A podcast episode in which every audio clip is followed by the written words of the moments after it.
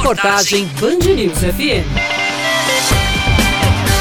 A Paraíba tem o maior percentual do Nordeste de fumantes diários de tabaco. De acordo com a Pesquisa Nacional de Saúde 2019, divulgada semana passada pelo IBGE, 11,1% dos habitantes acima de 18 anos tinham, no ano passado, o hábito de fumar tabaco diariamente, o que equivale a cerca de 331 mil pessoas. O cirurgião torácico Petrúcio Abrantes revela que o número aponta uma queda nos registros, mas ainda assim, o tabagismo continua sendo o maior responsável pelo câncer de pulmão em todo o mundo. Mais de 156 mil mortes poderiam ser evitadas anualmente se o tabaco fosse evitado. Embora esse número ele pareça impactante, felizmente ele é um número que está em queda. Se nós pegarmos a, a década de 90, aproximadamente 20 a 22% da população era considerada fumante ativo. Então, no Brasil, isso vem decrescendo de forma significativa, mas mesmo assim, atualmente, o câncer de pulmão é o câncer que mais mata tanto no sexo masculino quanto no sexo feminino. O estudo revela também que a Paraíba possui a segunda maior proporção do país de não fumantes expostos ao fumo passivo em casa. Os chamados fumantes passivos, eles têm uma incidência 6% maior do que a população geral em desenvolver o câncer de pulmão. É, isso recai muito sobre uma espécie de hábito antigo dos, dos avós ou dos nossos pais de fumar. Né? Lembre-se que na, na década de 70, década de 80, o fumar era considerado um charme. E principalmente nas famílias onde as mães eram tabagistas, esse, esse hábito chegava a ser transmitido de pais para filhos. Daí a importância também de se combater o tabagismo pelo risco dos fumantes passivos. Os riscos não ficam só no câncer de pulmão. O consumo do tabaco é um fator de risco para seis das oito causas principais de morte no mundo. Só para você ter ideia, o cigarro ele vai causar todas as doenças relacionadas à árvore traqueobrônquica. O que é que significa? Desde o câncer de boca, língua, laringe, traqueia e pulmões